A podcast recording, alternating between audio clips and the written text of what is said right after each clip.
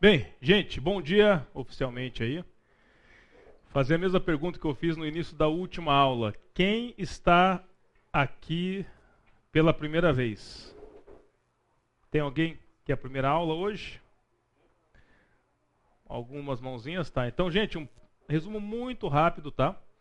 Para quem lembra do final do ano passado, foram dadas várias aulas individuais. História foi uma Perdão, história foi um tema dado numa aula individual, a arqueologia foi outro.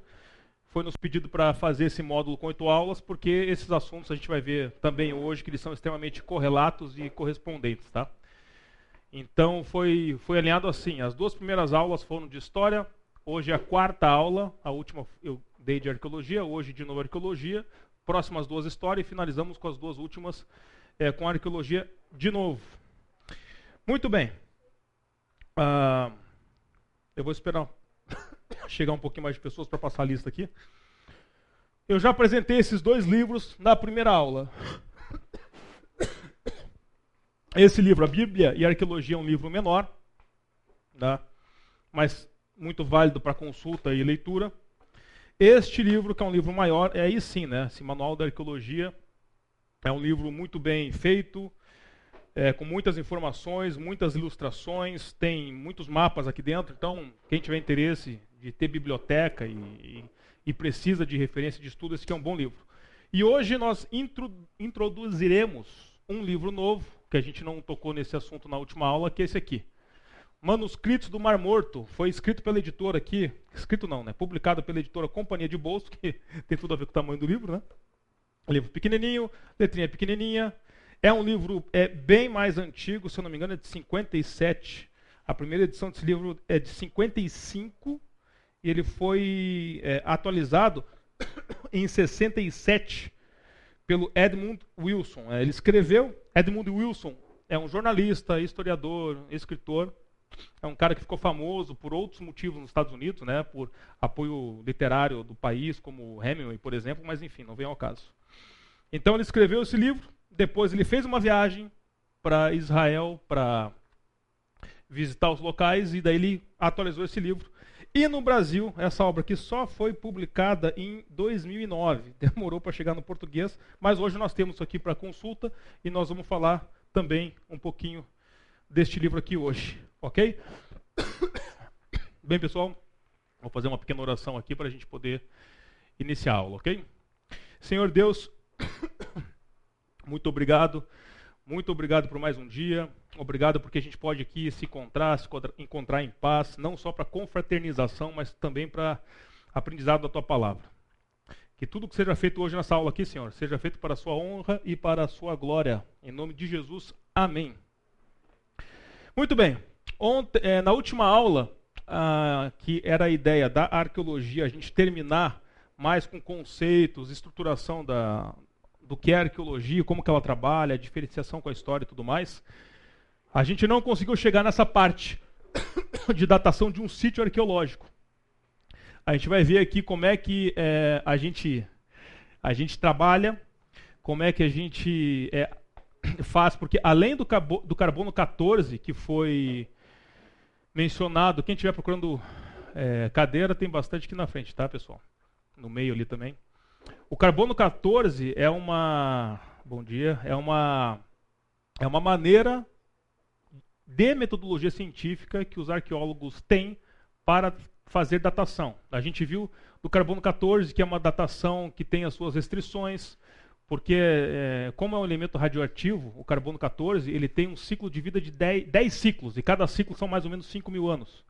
Então, de, 5, de 50 mil a 60 mil anos seria aí um lapso temporal máximo que a gente poderia ter evidências de radioatividade por este elemento, né, o átomo ali do carbono 14, que é radioativo.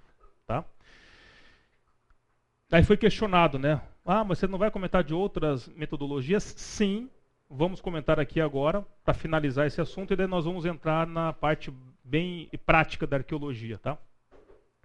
Nossa intenção não é ficar falando aqui de metodologia científica apenas e detalhes dos métodos, mas apenas mostrar que eles existem, tá, pessoal? Então, assim, os arqueólogos, para fazer uma datação de um sítio arqueológico, eles usam duas metodologias de datação.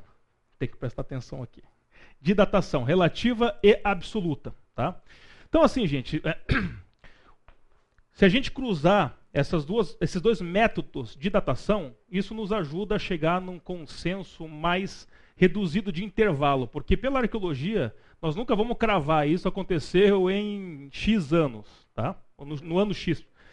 Sempre vai ter um período. Isso aqui provavelmente aconteceu de um período tal a tal. Sempre tem um mais ou menos anos de período ali que a gente considera para um período é, arqueológico.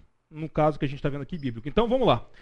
Datação relativa, ela estabelece uma estrutura ou evento geológico relativa a outra associada a ela mesma nos estratos. Quando ele fala extrato, gente, que eu comentei na aula passada, você tem uma cidade, aí por N motivos, guerra, um outro povo vai lá, assume, destrói, constrói em cima.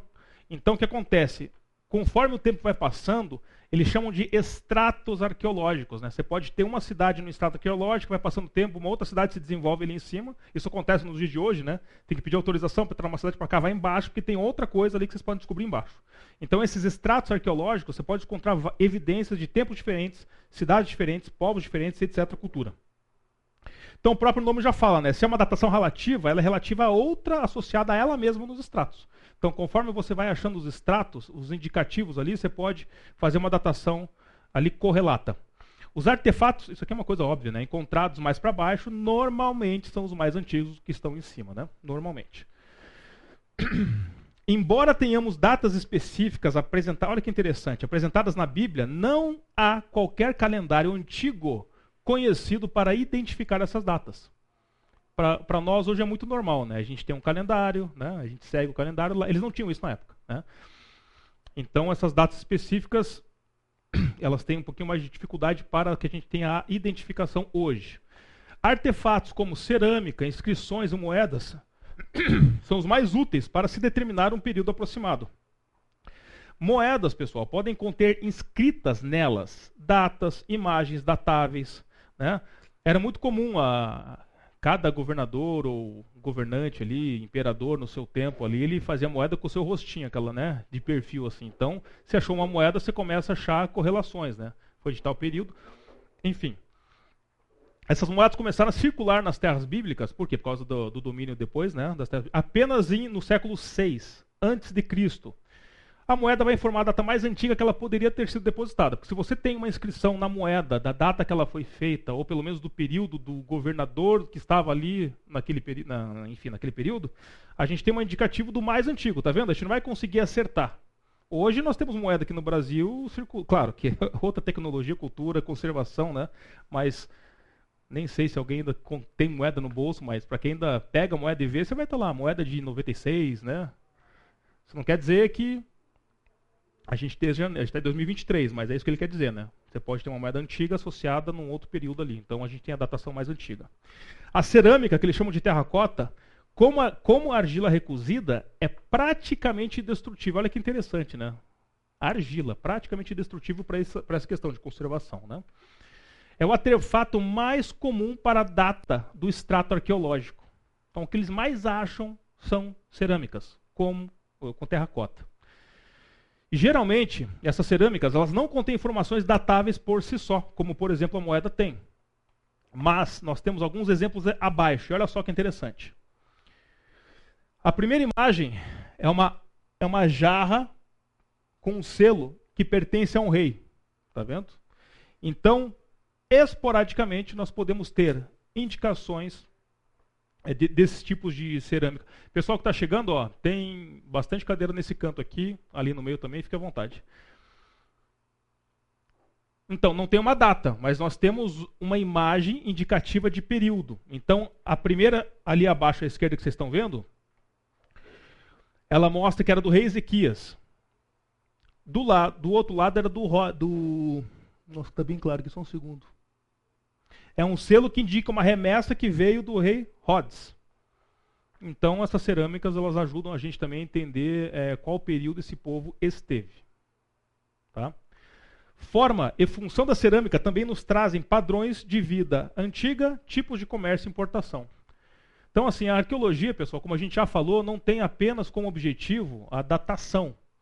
Mas também, por exemplo, biblicamente falando, a gente já viu na aula passada e vai ver hoje o quanto eles nos enriquecem com a cultura de um povo. E algumas coisas que estão escritas que a gente não entendia, às vezes, do, do porquê o povo fazia aquele tipo de coisa, a arqueologia consegue trazer para nós, que nós vamos ver. Então ela ilustra isso muito, né? Então você vai entender um pouco como ele disse ali, né? Como que eles viviam antigamente, quais eram os tipos de comércio que tinham, quais eram as rotas de importação, porque certo, em Qumran que nós vamos falar hoje, o manuscrito do Mar Morto, eram achadas é, cerâmicas importadas. Que eles faziam a própria cerâmica no local. Pergunta? Semana passada você falou que você acharam artefato escrito Casa de Davi em aramaico, né? Perdão. Ah, sim. Foi achada uma estela, uma estela monumental com o nome do Davi, rei Davi. Então, mas Davi, ele veio antes de o aramaico chegar em Israel, porque chegou em Israel quando eles foram para Babilônia e voltaram. Não, sim. Só que é, essa é uma inscrição que foi feita de uma pedra de uma casa que possivelmente foi dele. Era um registro da casa. Então, por que foi escrito em aramaico, não em hebraico? Bem, aramaico, vamos lá. Aramaico era a língua que Jesus falava na época dele. Hebraico era a língua mais antiga. Eu preciso consultar isso para te responder, cara. Preciso mesmo. Porque você me avisa essas perguntas antes, ô rapá. Porque isso aqui, cara, não, mas isso aqui tá no livro. É que, é que hoje, cara, é um dia. Se alguém puder me ajudar, agradeço. começou da Babilônia? Certo. É, é muito anterior a, Cristo. Então, quando os judeus, quando os judeus foram é, é, é, levados no cativeiro para Babilônia, Ah, sim, houve uma. eles adquiriram, é a mesma As- coisa que judeu, aí fala o hebraico fala o português. Então, É. é, turma de trás. é, ok. vai ser a língua é, Mais falada, né? mais falada, né? Mas Sim, o exílio babilônico, né? Não, aqui, não, sim. O aramaico era falado na época de Jesus. Quando ele fala, né? Já existiu o aramaico. Respondido? O aramaico era dos arameus, era antigo também. Aham, mas eu não sei te falar, cara, qual é mais antigo, tá? Cadê o professor de história aí para nos ajudar nós ali, Lucas? A pergunta foi o seguinte: na aula passada, gente, a gente tinha é, os iluministas, eles é, encaravam a existência do rei Davi como mitologia. Eles não, naquela época se discutia isso. Não era considerado uma existência real do rei Davi. Só que acharam uma monumental estela. O que que é uma estela? A estela é, é um é uma peça monolítica que pode ser de pedra e rocha e você vai ter uma inscrição nela. Então, um- é- esse, essa monumental estela tinha uma inscrição lá escrito Casa de Davi. Então, se existia uma casa de Davi, é porque o Davi existiu, ainda mais é, numa monumental estela. E daí a pergunta foi, é, foi trazendo informação que foi escrita em aramaico, e ele está perguntando por que aramaico, se o hebraico, teoricamente, era mais antigo. Não, porque o hebraico era falado na época de Davi. Hebraico, é questão de é épocas de dizer, né? Hebraico e aramaico. Aí o seu Osmar está trazendo que o aramaico já era uma, uma língua muito antiga também, não necessariamente é, não era falada. Então, teve a, a, a, a passagem de Babilônia, onde eles passaram por lá e acabaram tendo contato e acabaram falando o aramaico, né? Mas, eh, Lucas, historicamente aí, Mas Tá. essa- essa estela aí não foi escrita pelo povo é, judeu, né? Na verdade, estela foi feita é, foi escrita pelo inimigo né, do, de Davi, né? Eles falam que, acho que se não me engano, eu, eu li alguma coisa sobre essa estela, ele diz que ele conta que eles derrotaram é, o povo, né? De Davi. Então, ele- ele- essa estela ela, ela é contada num, num outro reino, né?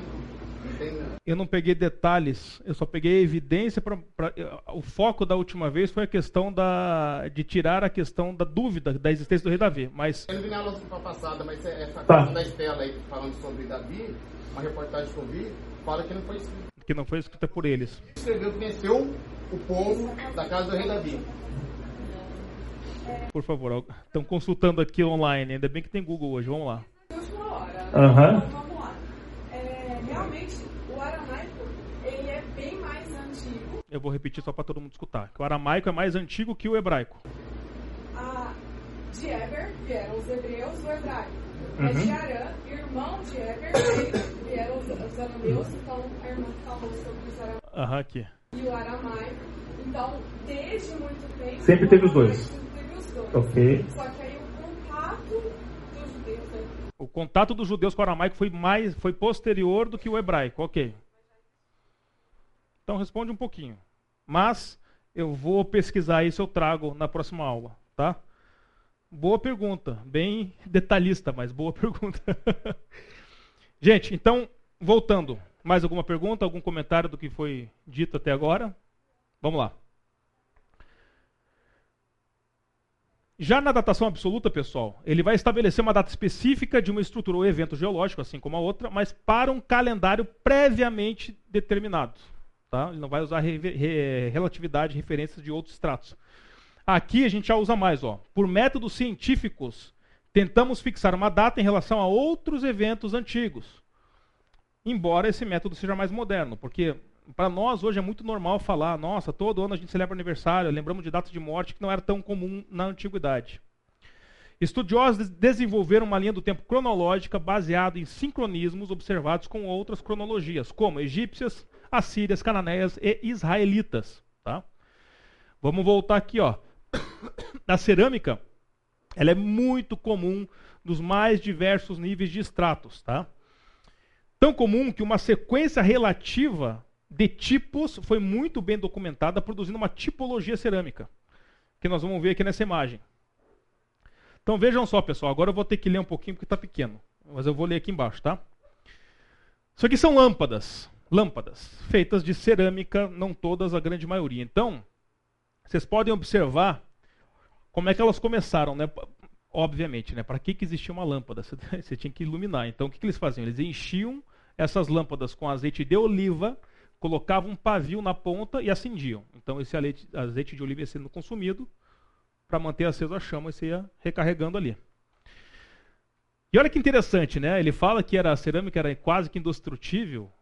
A gente consegue ver até detalhes da cerâmica encontrada nos dias de hoje. Você consegue ver essa bordinha aqui, que ela tem um queimado na ponta? Isso é queimado do fogo, que estava aceso o pavio aqui, gente. Ele ia acabando e ia queimando as pontinhas. Então, olha só. Se a gente consegue ver aqui, aqui, tá vendo? Ó? Até os queimados da cerâmica, eles, é, a, a, cerâmica mostra para nós. Né? Isso aqui é uma evolução no tempo.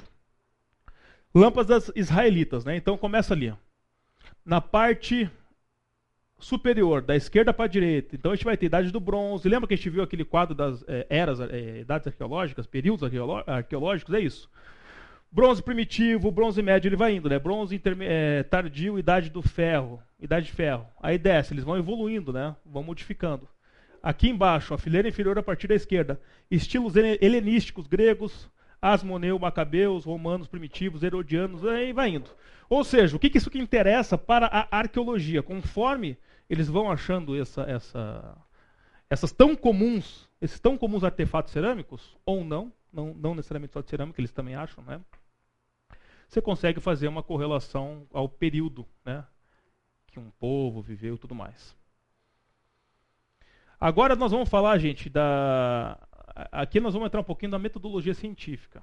Então, para quem não esteve na aula passada, então antes que eu esqueça da última vez, vamos passar aqui a, a listinha. Nós, rapidamente, nós falamos de datação de carbono 14. Né?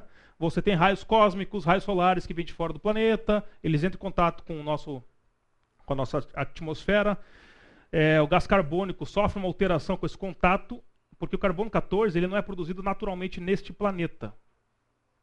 Mas com a reação do que vem de fora, 0,001% do, dos átomos de carbono, porque carbono, vamos lá, tem carbono 12, 13, 14. 12 é 99% do que existe no planeta hoje, em média, aproximadamente. 1% é carbono 13, que são carbonos mais estáveis. Eles são isótopos, né? Para quem fez vestibular há pouco tempo vai lembrar que isótopos é quando você diferencia o número de nêutrons no, no centro dele, né? no núcleo. Então, carbono 12, ele é 6, 6. Aí o carbono 13, ele tem um nêutron a mais, vai para 13 componentes dentro. Depois o 14 tem mais dois. Então, ele é super instável, ele é radioativo. E por que, que isso é importante para a datação? Porque como ele é radioativo, é, nós isso acontece com o organismo vivo, gente. Então, quando a gente come planta, quando a gente come animais que comem as plantas, a gente está colocando carbono 14 no nosso corpo. Então, proporcionalmente ao planeta, todos nós aqui também temos 0,001% de carbono 14 em nós. Quando a gente morrer, qualquer ser vivo, qualquer organismo vivo, seja animal, vegetal, nós vamos parar de ter essa introdução do carbono 14 nos corpos. Então ele começa a diminuir o nível. E com essa é, diminuição do carbono 14, você consegue ter uma noção. A cada 5.730 anos é um ciclo em que ele cai 50%. Então ele cai 50%, depois ele cai mais 50%, então ele está 100%. Em 5.730 anos ele vai cair 50%. Aí depois os 50% vira 25%, porque é 50% do 25%. Ele vai, em cada ciclo é 50%. Então, isso é um, um indicativo de datação de metodologia científica para a arqueologia. Existem outras, por exemplo, reidrox, reidroxilação. Então, moléculas de argila reagem com a umidade ambiental que muda de temperatura ao longo do tempo. Tá? Só como comentário. Tem uma outra datação que eles usam que se chama AAN, que é a análise de ativação de nêutrons. Então você pode determinar a localização geográfica da argila. E olha que ele comenta aqui, útil em Qumran, que nós vamos falar bastante hoje, onde era importante determinar a argila importada e qual era feita em forno local que eu comentei agora há pouco. Você consegue saber se aquela argila é daquela parte geológica ali de onde eles estão ou não, por, por essa metodologia. Datação absoluta requer que algo, obviamente, né, que algo mude no artefato com o tempo, porque daí você faz a medição de quanto que deveria ser, quanto caiu, você tem uma datação, para obter resultados em organismos vivos, em algo que já teve vida. Já falamos do carbono 14, mas olha só uma, um comentário de que existem algumas limitações, além dos, do período, do lapso temporal que ele ainda é encontrado você tem uma, um comentário aqui, ó. A madeira em regiões desérticas pode permanecer em seu estado natural por centenas de anos antes de ser usada em contexto arqueológico. E o carbono 14 pode ter amplos intervalos de data. Então não é nada conclusivo, né, se tiver numa situação dessa. Porém, porém não. Por isso, o carbono 14, o C14, é eficaz quando ele é combinado com outras técnicas. Por exemplo, neste caso específico da madeira que ele está trazendo, existe uma, uma técnica que se chama dendrocronologia, que é baseada no número, na largura, densidade, do crescimento anual dos anéis das árvores. Então, isso é, é uma informação complementar que vai te enriquecer mais na tua busca por uma datação. O que mais nós podemos usar? DNA antigo às vezes, pode ser extraído do traço do colágeno dos, dos ossos para determinar espécies específicas, sexo e idade do animal.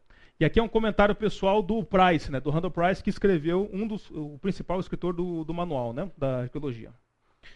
Perdão. Não, perdão, não, só aconteceu um negócio aqui, só um segundo.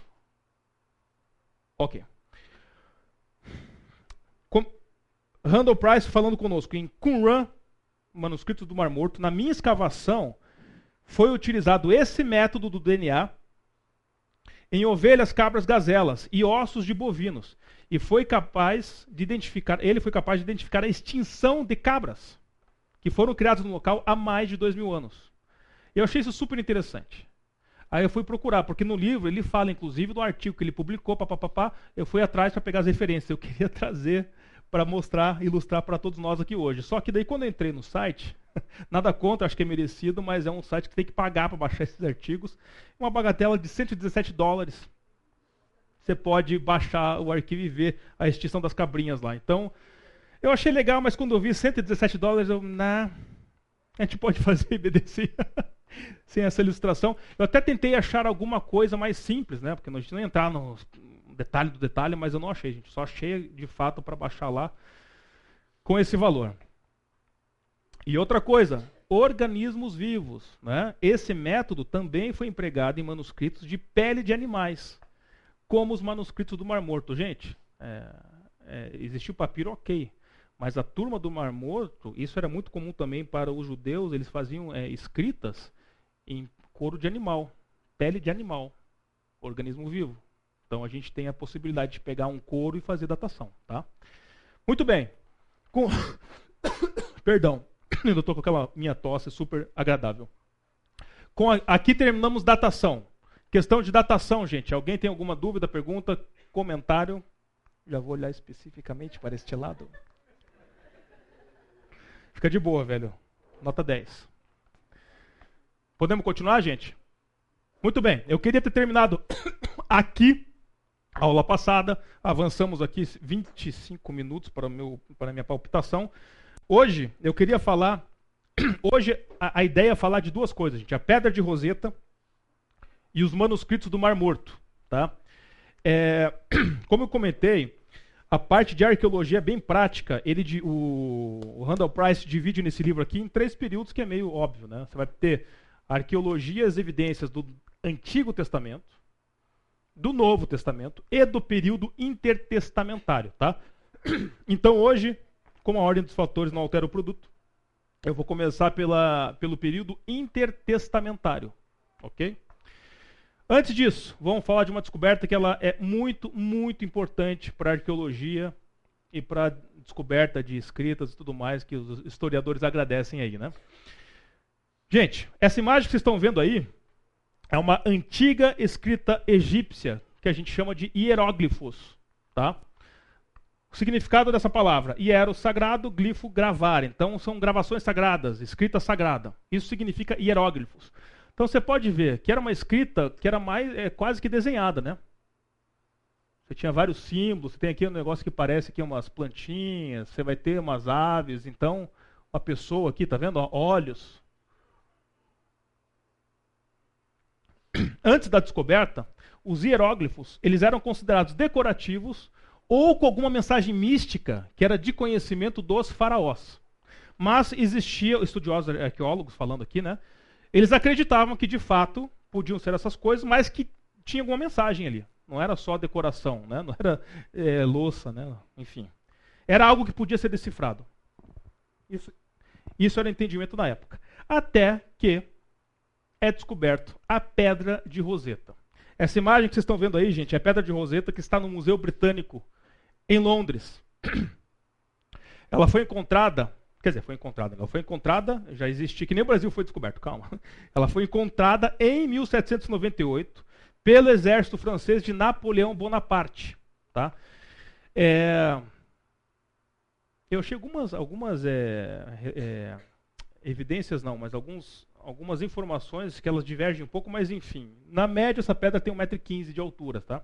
O Randall Price ele não, ele não coloca no livro a altura da pedra. Ele comenta que quando foi extraído do local, que era uma aldeia, no Egito, uma aldeia no Egito chamada Roseta, por isso pedra de Roseta. Eles tiraram uma pedra com 4 metros de altura. Cara, 4 metros de altura, isso aqui deve, deve ter 3 metros no máximo, até menos. Então imagina, é uma mega pedra, super pesada, quase, mais de uma tonelada e meia de peso. Mas depois ela tem esse pedacinho aí. Um ano depois que os franceses tiraram essa pedra lá da, da, do Egito, os britânicos derrotam os franceses lá e expulsaram eles do Egito. Então, por isso que depois a pedra está no Museu Britânico, porque eles foram lá e pegaram. Eu já comentei, foi encontrado na aldeia de Rosé no Egito, pelo tenente francês aí, se alguém falar francês vai me corrigir o sotaque, Bouchard, não sei como é que fala, enfim, Bouchard, Bouchard, na margem esquerda do Rio Nilo, tá? Então esse tenente francês que achou essa essa pedra. Mais uma estela, aqui é uma estela comemorativa, ela estava num templo egípcio, tá? E o que tem escrito nela é um decreto de Mênfis. Mênfis era a antiga capital egípcia. Em é 196 antes de, antes de, perdão, em 196 antes de Cristo, exaltava triunfos do rei Ptolomeu V Epifânio. Então isso aqui é uma estela com é, perdão. Aqui, ó, me fugiu essa palavra. Estela comemorativa. Uma estela comemorativa que tinha essa função, de registrar os triunfos ali do rei Ptolomeu V Epifânio. E veja que interessante, a inclusão do nome de Ptolomeu foi essencial para decifrar, decifrar os hieróglifos. A gente vai ver um pouquinho para frente, ó, mas destaque aqui, ó, para essa passagem hieróglifos com esse cartucho aqui. Vamos falar mais.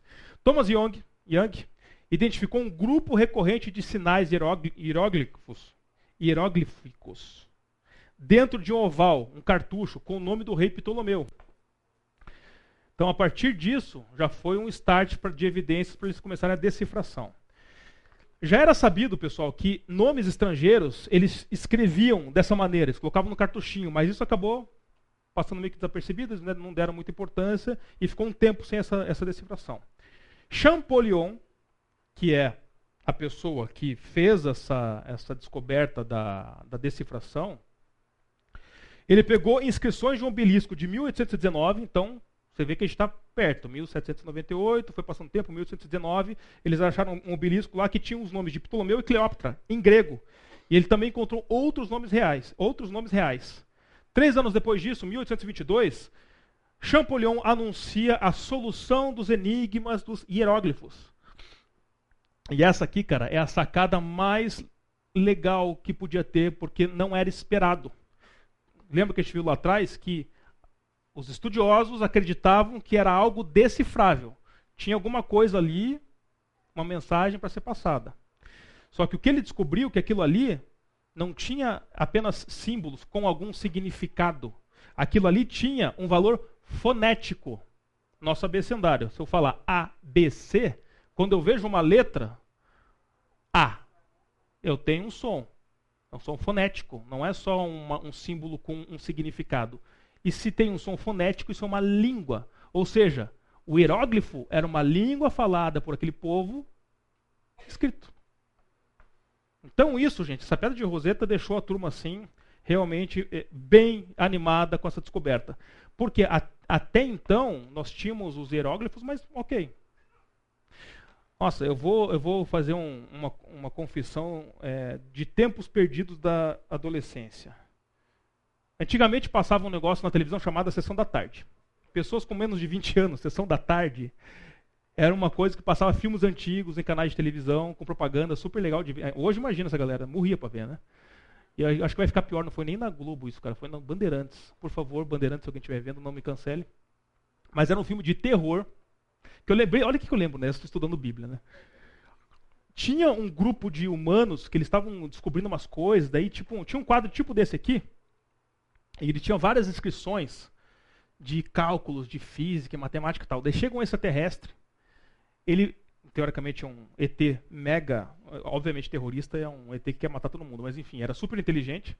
E dele para na frente do quadro, ele começa a ver o escrito, e dele já entende tudo, dele descobre as coisas e vai lá pegar as coisas dos humanos. E daí eu fiquei lembrando disso, falei, cara, não faz o mínimo sentido. Porque uma escrita é, daquela maneira, ela foi criada por alguém ou um grupo de pessoas e dado um significado para aquilo. Então, se a gente não achasse algum significado para aquele tipo de coisa, a gente nunca ia saber o que estava escrito. Nunca. A gente não ia ter o valor fonético, não ia ter essas descobertas. Por mais inteligente que pudesse aparecer o Albert Einstein da arqueologia, não tem como. Não tem como. Você tinha que saber o que, que, o que, que eles atribuíam como valor para cada tipo ali de, de sinal hieróglifo que eles tinham, que eles chamam de signos, né? Então aí, gente, com essa descoberta, segredos da história, religião e cultura do Egito foram expostas ao mundo. E o texto foi crucial para a compreensão moderna dos hieróglifos egípcios e deu início a um novo ramo do conhecimento, a egiptologia, o estudo do Egito. Tá? Então aqui, que a gente estava mostrando antes de começar a aula, testando as ligações aqui, ó, o, a pedra de Roseta está aqui. Ó. Ela tem três conteúdos diferentes inscritos nela em escritas diferentes. Então a parte de cima, a superior ali que vocês estão vendo, é hieróglifica, do Egito antigo. O meio é demótico. O demótico é uma variante da escrita, de escrita do egípcio tardio. A gente vai ver com mais detalhes, porque isso aqui é bem anterior. E a parte inferior é em grego koiné. Para quem lembra disso, é um grego antigo que foi o grego utilizado para escrever o Novo Testamento. Então, gente, você pega isso aqui, que era tipo o inglês da época, língua universal. Você fala, cara, o que está escrito aqui, está escrito aqui, está escrito aqui. E eu tenho uma língua universal. Aí já era. Aí traduziram as outras. Aqui, como eu te falei, eu peguei referência de 1,17m, 1,14m, mas enfim, é, é, a altura dela está ali, 1,14m por, 73, por 72 de largura, mais ou menos, pesa aí 760 quilos, mais ou menos. E aqui, ó, eles digitalizaram, né? O nome Ptolomeu, lembra? Estava dentro do cartucho, ó, o nome Ptolomeu aparece seis vezes lá em cima, nessa parte de cima. Né? E assim como o árabe atual, o japonês atual, as, as escritas, eles faziam a escrita da direita para esse que é o sentido da leitura aqui, tá vendo? Ó? Eles iam daqui para cá. O que, que foi achado, gente? Olha aqui, ó. Nessa parte superior, que é o hieróglifo, são 14 linhas que correspondem às 28 do grego. Né? A parte de cima, obviamente, a gente perdeu, infelizmente. Né? Mas o que estava aqui, graças a Deus, foi suficiente para fazer o que eles fizeram. Aí você tem o demótico completinho, que são 32 linhas, ó, e o grego 54 linhas, e as últimas 26 estão incompletas porque tem essa partezinha aqui faltando. E aí o que, que eu fiz? Eu achei uma resolução. Deixa eu ver como é que é. Aí. Eu achei em alta resolução. Aqui, ó. Essa aqui é a pedra de roseta, tá vendo? Ó? Aí a gente consegue ver em alta resolução como é que era a questão do, das escritas aqui, ó. Opa, legal, apertei errado, não, não fiquem tontos. Aqui, ó. Olha ali, ó. A parte dos hieróglifos, tá vendo? Quando ele fala que aparece seis vezes. Então a gente tem aqui o Ptolomeu, até dá para aumentar mais aqui, ó. Você começa a ver que repete. Tá vendo que tem aqui dois, dois pontinhos, sei lá, um, sei lá o que é isso aqui, um, símbolozinho, parece uma planta morrendo, Hã? uma flor morrendo, coitada. Aí tem tipo um alfa, um, um Czinho amassado embaixo, dois iscos, uma bengala, sei lá. Eu sou um cara profissional, vocês viram, né, do Eurografia. Hã? Poste de iluminação, tá vendo, gente? A criatividade que. Mas o que eu quero falar aqui, ó? Você começa a ver que ela se repete, tá vendo? Tudo que está no cartucho, ó, você tem, você tem essas, é, essas figuras aqui, essas escritas, é a mesma que está aqui. É a mesma que está aqui até aqui. Tá vendo? Ó? É a mesma que também está aqui, ó. Ela aparece aqui também, ó. Então ela, ela aparece seis vezes aqui nessa, nessa parte dos hieróglifos. Né? E como eu estive lá no começo, né, são bem desenhados. Ó, tem um passarinho aqui, coqueiro, muito coqueiro no deserto, mas tudo bem. Aí depois você começa a ver a parte que é uma variante escrita, ó, é um demótico. Ó. Você vê que de fato eles deram uma simplificada. Coitado dos escritores desse aí, né? Fica desenhando passarinho o resto da vida. Deram uma simplificada. Aí depois vem o grego, gente, que já vê, começa a ver uma, vocês começam a ver umas letrinhas que são bem familiares a nós já, né? Então isso aqui, gente, é um achado assim que deve ter muito arqueólogo, historiador que chorou de emoção semanas seguidas, porque é muito legal, né? Muito bem.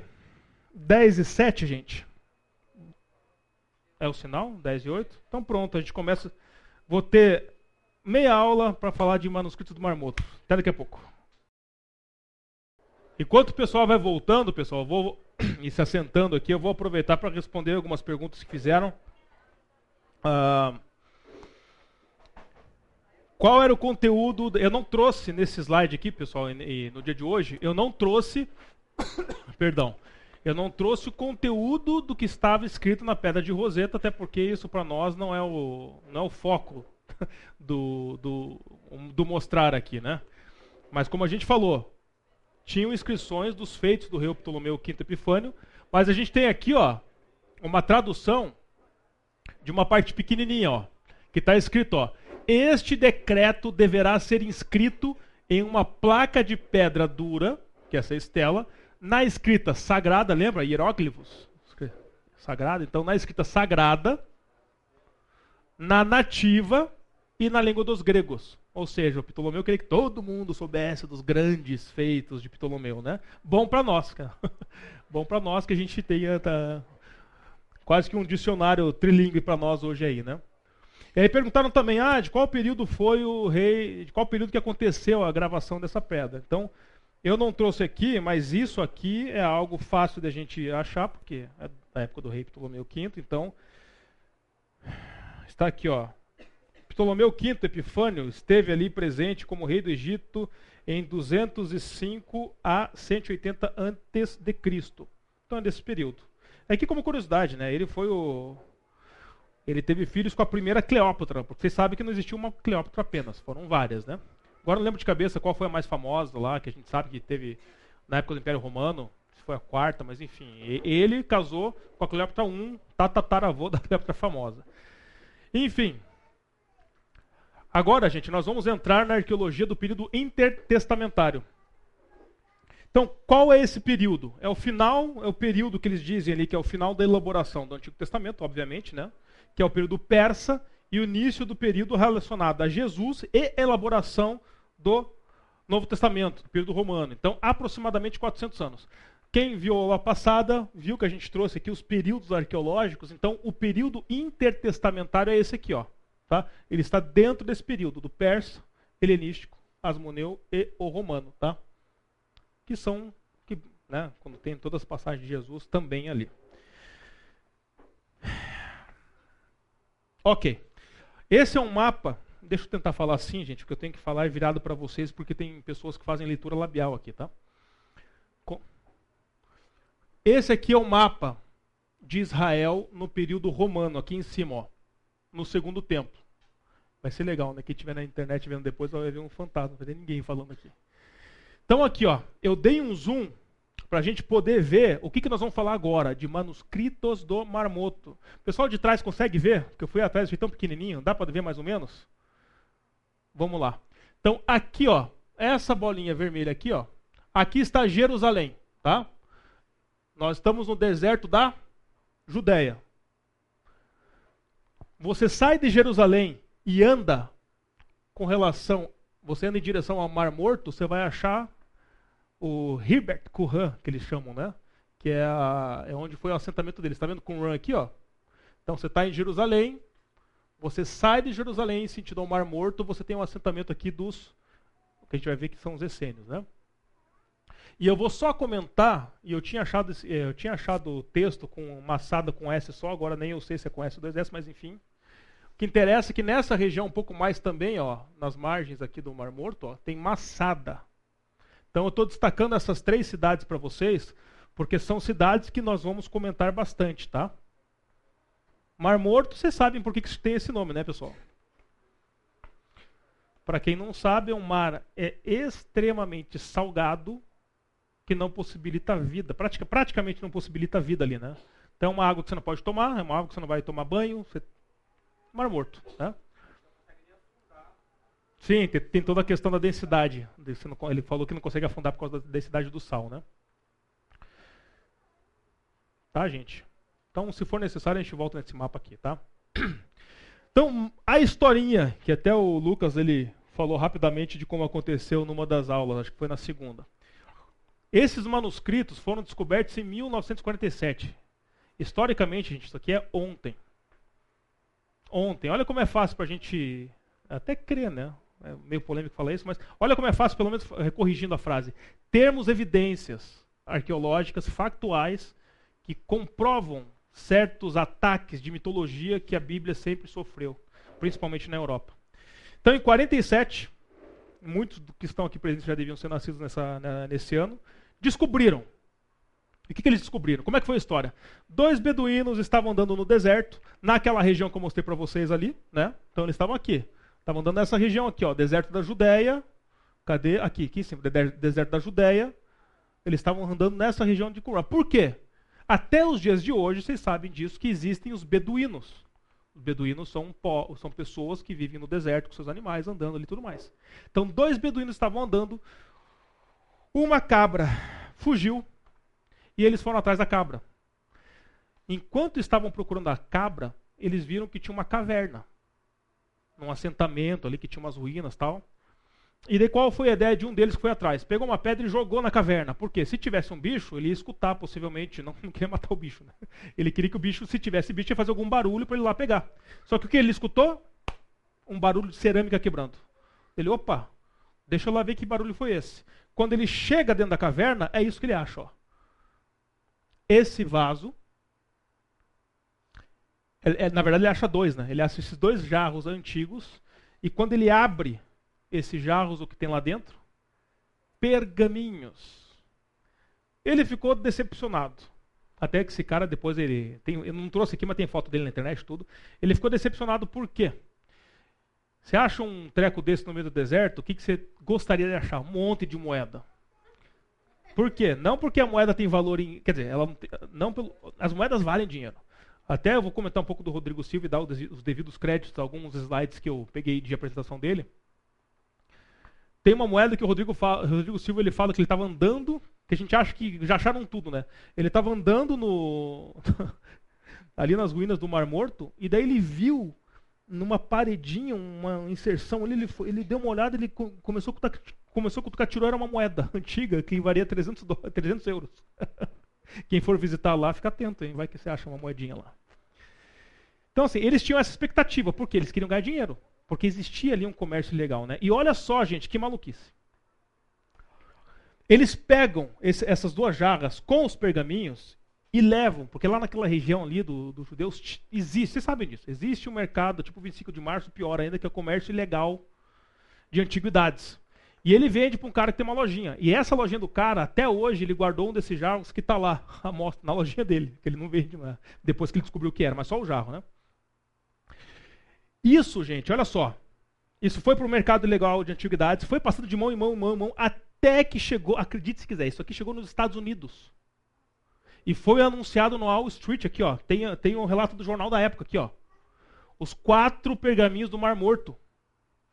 Aí pessoas, é, vamos falar assim, cientistas, né, pessoas estudiosas desse negócio ficaram, opa, não sabe se é verdade ou mentira, mas foram lá e compraram. Quando eles viram que isso aqui quando eles deram conta do que, que era, aí foi um Deus nos acuda. Pô, você tem, deve ter mais coisa lá. Porque não era segredo que existia o assentamento dos essênios ali do, do, do Qumran ali. Não era segredo. Só que ninguém dava muita moral para o lugar. Até que isso aconteceu. Até que um beduíno, um beduíno foi lá, achou sem querer, foi para o mercado legal, até que alguém que sabia o que, que era de fato o valor daquilo, era muito mais valioso do que moedinha que o cara queria ganhar. Né? Muito mais valioso. E aí ah, os acadêmicos foram atrás, aí começaram escavações e a gente vai ver o decorrer disso aqui. A gente vai ver o decorrer disso aqui. O que, que nós temos? o que, que nós temos encontrados ah, hoje nesses manuscritos do Mar Morto? Ó. 1.100 textos bíblicos em hebraico, aramaico e grego. Destes, 230 são cópias de livros da Bíblia hebraica. Tá?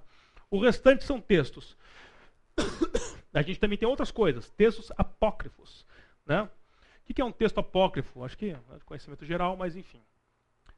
Para a época, eram textos considerados sagrados ou importantes, por isso que eles ainda tinham aquilo ali, né, sendo copiado e, e, e guardado, mas não são livros que entraram no cânon bíblico. Tá? Então, não são livros bíblicos para nós hoje. Então você tem várias, vários exemplos, tem, tem, vários além desse que eu pus aqui. Então você vai ter lá o livro das maldições, dos gigantes. Você vai ter Gênesis ampliado. Eles têm Gênesis ampliado, versão revista ampliado Gênesis. Os caras eram bons, cara. Pergaminho do Filho de Deus, etc.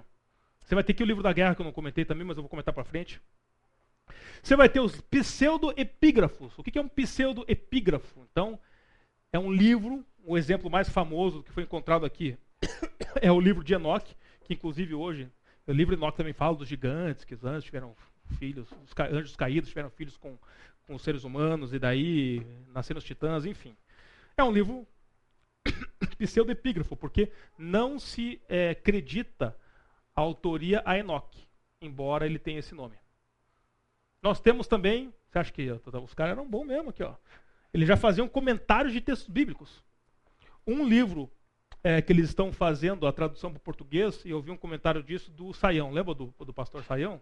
Foi quem escreveu Rota 66, que tem uma série lá de. a Bíblia inteira narrada, em, era um programa de rádio, né? Ele está em contato com o pessoal lá da, da região, que você tem os curadores, né? E eles estão com esse projeto. Ele está participando do projeto que vai fazer a tradução para o português deste livro que hoje não tem ainda em português. Um texto essênio, comentário sobre os textos bíblicos na, do livro de Abacuque. E também tinham vários, mais vários documentos sectários. Um documento sectário é um documento de uma seita. Seitas religiosas. Essênios, que moravam lá, era uma seita religiosa. Então, por exemplo, você tem um livro lá que fala da regra dos moradores da cidade. Então, tudo isso foi encontrado lá no Mar Morto. No, no assentamento de Qumran. Gente, é, esses escritos nos fornecem algumas das únicas informações que temos sobre seitas judaicas da época. Como fariseus, saduceus e essênios. Os mais famosos também poderiam, poderíamos incluir os zelotes aqui. Né? Informações de rituais, é, visões religiosas, costumes sociais da época, questões geográficas e topográficas, tudo isso aqui, a arqueologia ela, ela vem nos ajudar com esses achados a enriquecer a ilustração de como que aquele povo vivia. E nós vamos ver mais coisas para frente com relação a isso. Então aqui uma pequena divisão que o Randall Price traz da literatura judaica, né, é, contando com apócrifos e pseudo-epígrafos, foram encontrados mais de 400 manuscritos, textos sectários, que eram os textos da seita deles, 200, e bíblicos mais de 200. Tá? Eles de fato eram, eram pessoas muito devotas a isso. E aqui nós temos um resumo dos manuscritos bíblicos que foram encontrados e atestados pelos manuscritos do Mar Morto. Então a gente começa a ver os mais pops aí, né? Olha lá, quantas cópias eles acharam? Ó, da Gênesis, 25 cópias. Você pega Êxodo ali, ó, 20 cópias. Ó, Isaías, esse aqui foi um dos maiores achados, porque de todos os pergaminhos encontrados, esse foi o mais intacto. Você, vê foto, você nem acredita que tem dois mil anos, cara. É inacreditável. Eu vou mostrar para vocês daqui a pouco. Então aqui, ó, Isaías, inclusive um, uma dessas uma, uma dessas cópias vai ser usada depois para a gente fazer a constatação se mudou, ou não mudou e tudo mais. Depois nós temos aqui, né? Temos Salmos também com 40 cópias, enfim. Isso aqui é um resumo, tá, pessoal? Resumo do que foi achado de bíblico lá. E aqui tem um total que ele diverge um pouco. Ele comenta aqui, né? Tem um ajuste de, de 8 unidades aqui, porque alguns pergaminhos preservavam parte de dois a três livros. Então, se tem um pergaminho com mais de conteúdo, então não, não é só 238 achados, tem 246 livros. Né? Muito bem. O seu valor mais importante em relação aos estudos da Bíblia é para a crítica textual. Tá bom? Tá muito alto aqui, pessoal? Tá bom que eu ajustei aqui. Tá bom? É a, a crítica textual do Antigo Testamento, ajudando a entender o estado do texto bíblico no período do segundo templo Zorobabel. Então, período inter, intertestamentário, nós temos o primeiro templo, o segundo templo, né? Que estão acontecendo as coisas ali. Então, olha aqui, gente. Tá? Você vai encontrar, por exemplo, eu vou citar aqui o Rodrigo Silva algumas vezes, porque principalmente no Brasil ele é uma referência, tem um canal no YouTube que fala só de arqueologia. Mas o Randall Price ele traz aqui um, um exemplo. Códice ou Codex, né? o que, que é isso? É um compilado de livros no formato que a gente conhece hoje, assim, manuseável. Codex, Codex, tá? É assim. Então, nós tínhamos aqui, ó, mais ou menos em 900 depois de Cristo, o Códice de Leningrado, que é o, a gente fala que é o texto massorético, né? 900 depois de Cristo, esse códice tem. Então, as traduções é, partiam daí, tá? Só que daí a gente acha o sonho da turma. 200 antes de Cristo. Então, gente, imagina, é, a gente está tendo contato Aqui, na verdade, é 125. Ele pega mais ou menos um período né, para fazer a conta, mas é o rolo de Isaías é mais ou menos 125 antes de Cristo que eles acham.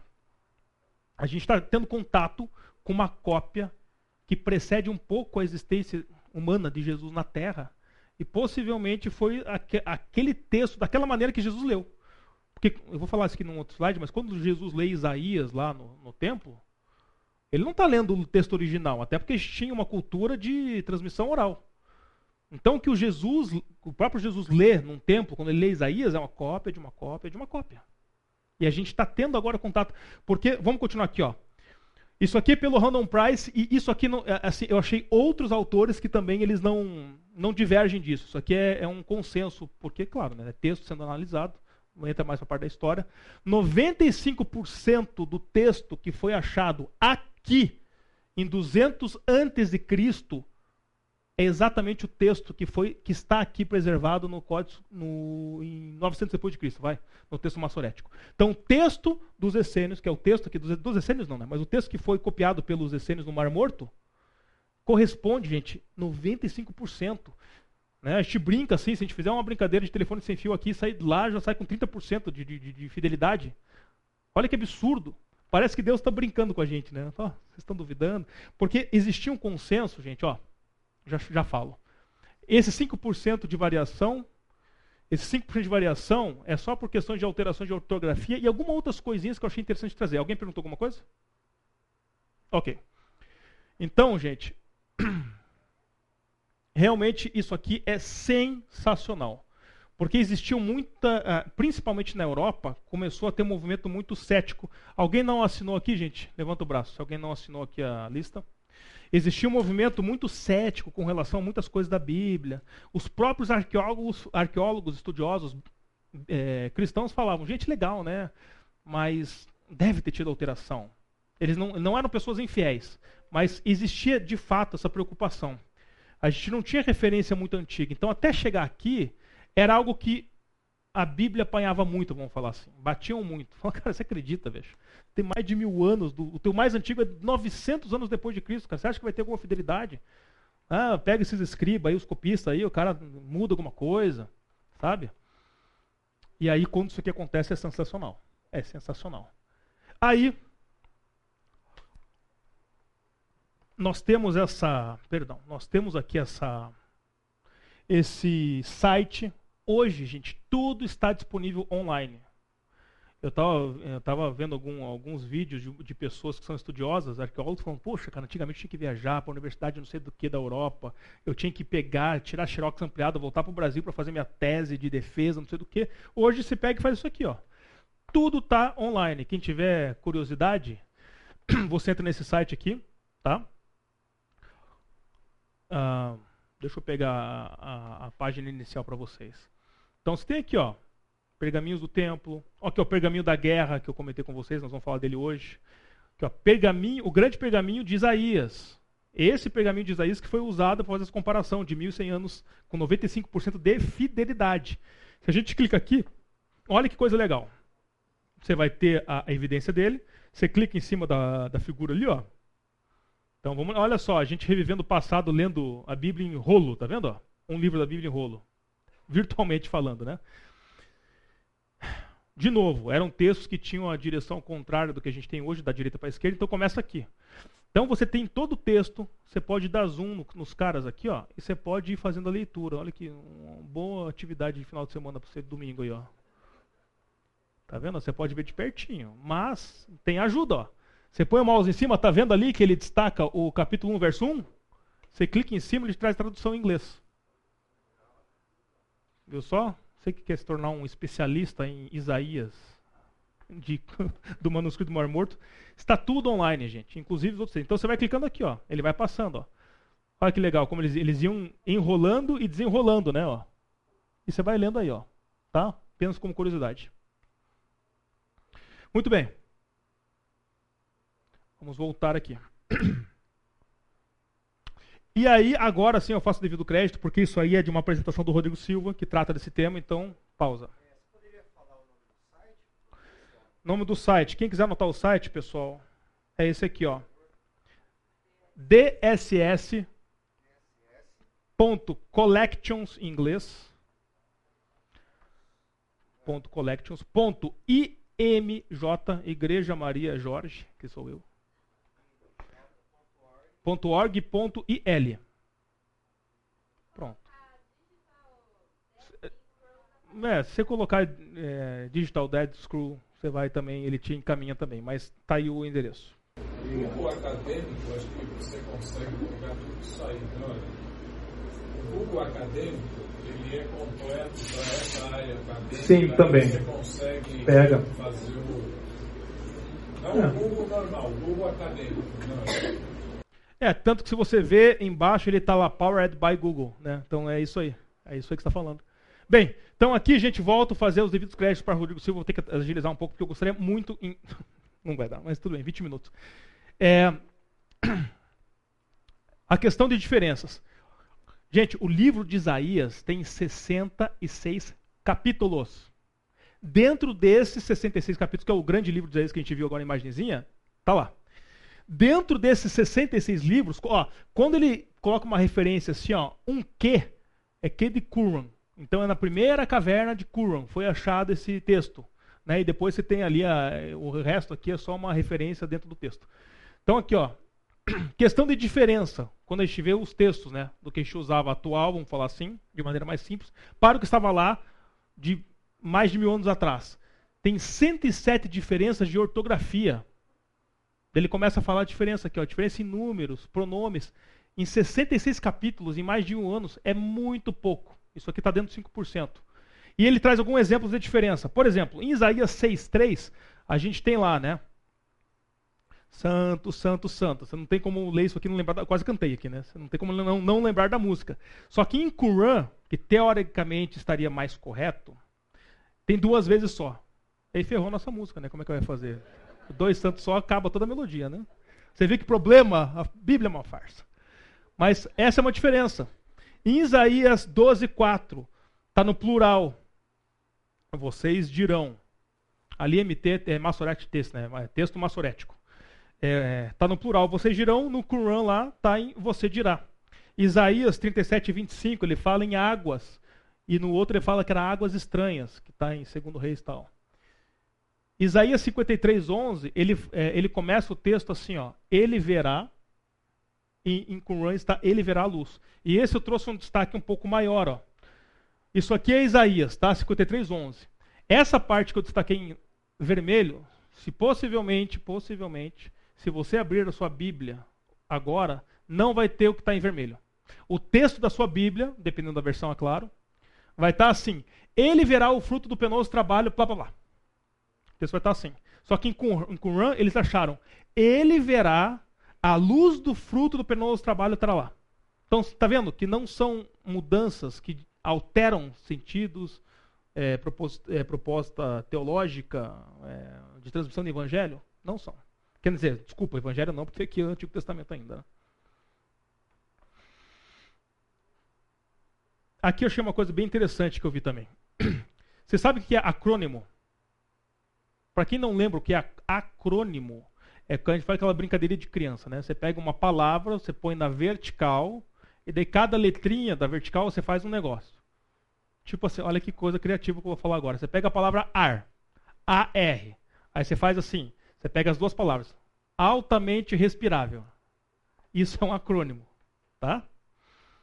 E daí eles sabiam que isso já era sabido antes do, de encontrar o manuscrito do Mar Morto. Eles sabiam que em Salmo 145 foi um texto que foi escrito de acrônimo, que tinha o início das letras do, do alfabeto, entre aspas, deles. Só que estava faltando uma. Eles sabiam que estava faltando, porque esse vermelhinho, agora não vou lembrar de cabeça o, a, o sonoro de cada letra dessas, mas faltava, como se fosse o nosso ABC, tinha o A e o C, faltava o B. Então eles sabiam que tinha, eles sabiam que estava faltando. Então, quando eles acharam isso aqui, ó, é o maçorético, maçorético não, era o, é o, é o, era o antigo até achado do, do manuscrito do Mar Morto, em Qumran eles acharam isso. Então, peraí, esse vermelhinho é quando começa a parte aqui do acrônimo deles, e daí tem o amarelinho, que aqui não dá quase para ver, mas está aqui, e tinha o texto que eles sabiam que faltava. Então, isso aqui de novo, se você abrir a sua Bíblia, dependendo da versão ou atualização dela, você vai ter aqui em Salmos é, 145. Você vai ter: o teu reino é um reino eterno, o teu domínio dura em todas as gerações, e vai para o Senhor, sustenta todos os que caem e levanta todos os abatidos. Algumas Bíblias já atualizaram com esse achado do manuscrito de Qumran. NVI está atualizada? A ARA, a ARA, a ARA que eu uso também. Que é o, aí faz sentido, né? Que é o Saião.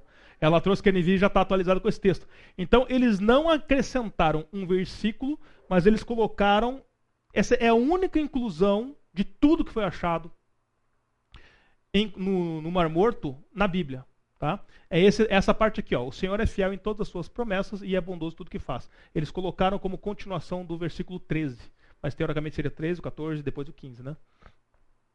Que interessante.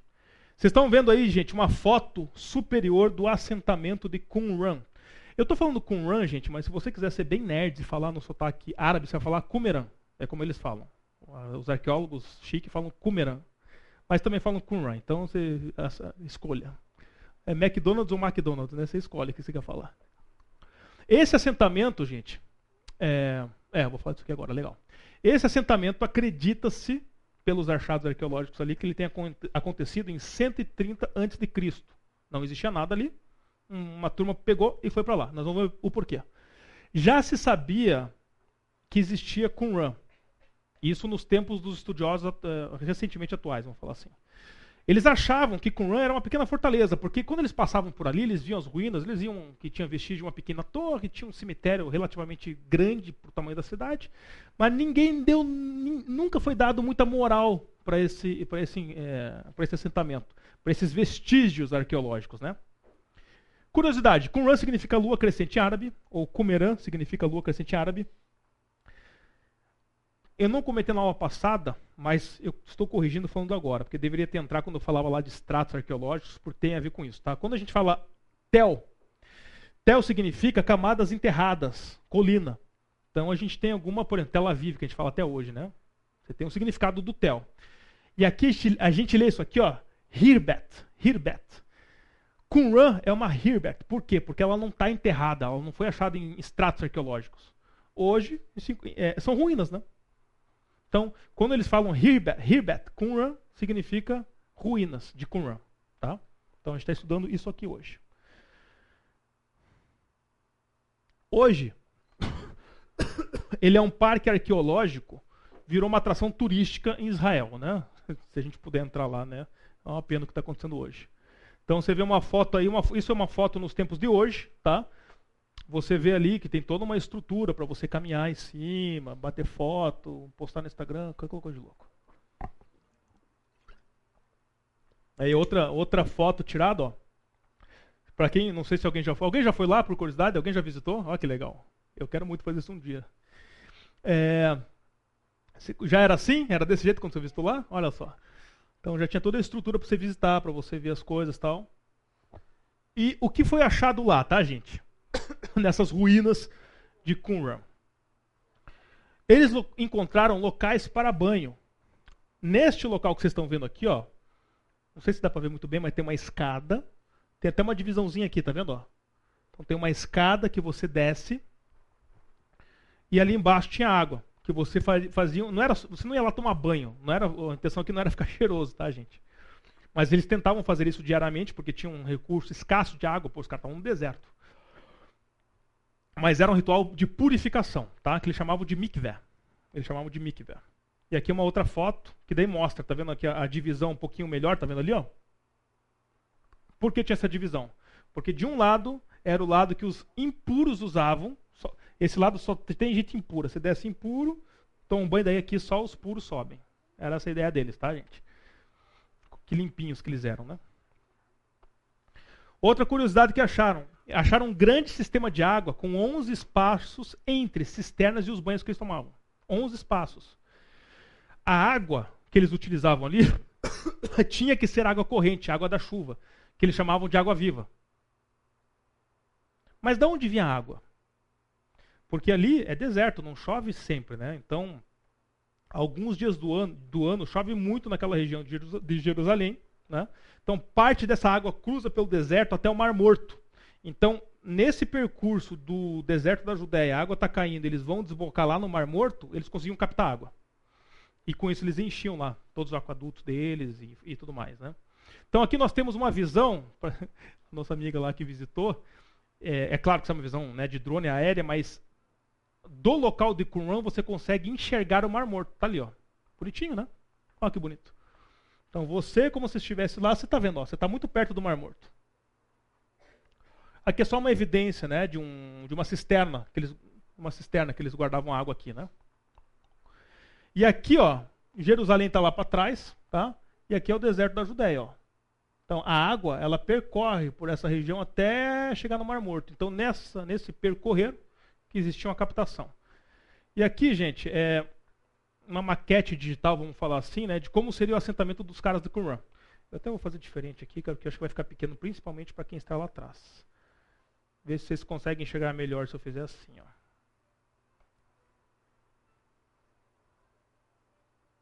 Aqui, melhorou? Ó, ó o aqueduto. Então, por aqui, ó, por ali entrava a água capturada do deserto, que ia para o Mar Morto. Ó. Entrava aqui, ela alimentava toda a parte que era necessária a água dos caras, tá vendo aqui, ó? Então, ó, A, o aqueduto, B, scriptorium, que nós vamos ver. Então, esse scriptorium é onde eles atribuem o local onde ficavam os escribas para as cópias dos manuscritos. Esse Potter's Kiln, eu não sei como é que se lê aqui, enfim, essa palavra para mim era nova, mas é, eu fui pesquisar. É essa parte aqui, ó, é onde eles era o forno deles, que eles faziam cerâmicas. Lembra que a gente falou que tinha o forno que eles faziam aqui e alguns que eles importavam? Então tá aqui, ó. Traziam de outros lugares, eles faziam aqui no cantinho. Cozinha. Crente tem que ter, né, meu? Aqui, ó. Cozinha. Cozinha deles. Aqui é onde que eles faziam um, um, as refeições, na parte E. Aqui, ó. Você vê que é um espaço é um espaço grande comparado com o assentamento, certo? Por quê? Qual que era o costume deles na época? Comerem todos juntos. Então ia todo mundo aqui comer, ó. A lavanderia aqui, ó. Lavanderia não, né? Esse aqui é onde eles faziam o ritual de purificação. E as cavernas. Tá pra cá, G, tá vendo, ó? Então aqui se localizavam as cavernas que foram achados os pergaminhos. Ah, mas daí começa alguns questionamentos, né? Uma comunidade que utiliza água, que para eles é essencial, gente. Eles são um povo que eles se acham, se acham não, eles querem ficar purificados. Eles se chamam de filhos da luz, como a gente vai ver daqui a pouco. Então, É curioso isso. Eles precisam de água, eles vão para o meio do deserto, onde não tem água, onde não chove com uma certa constância. Né?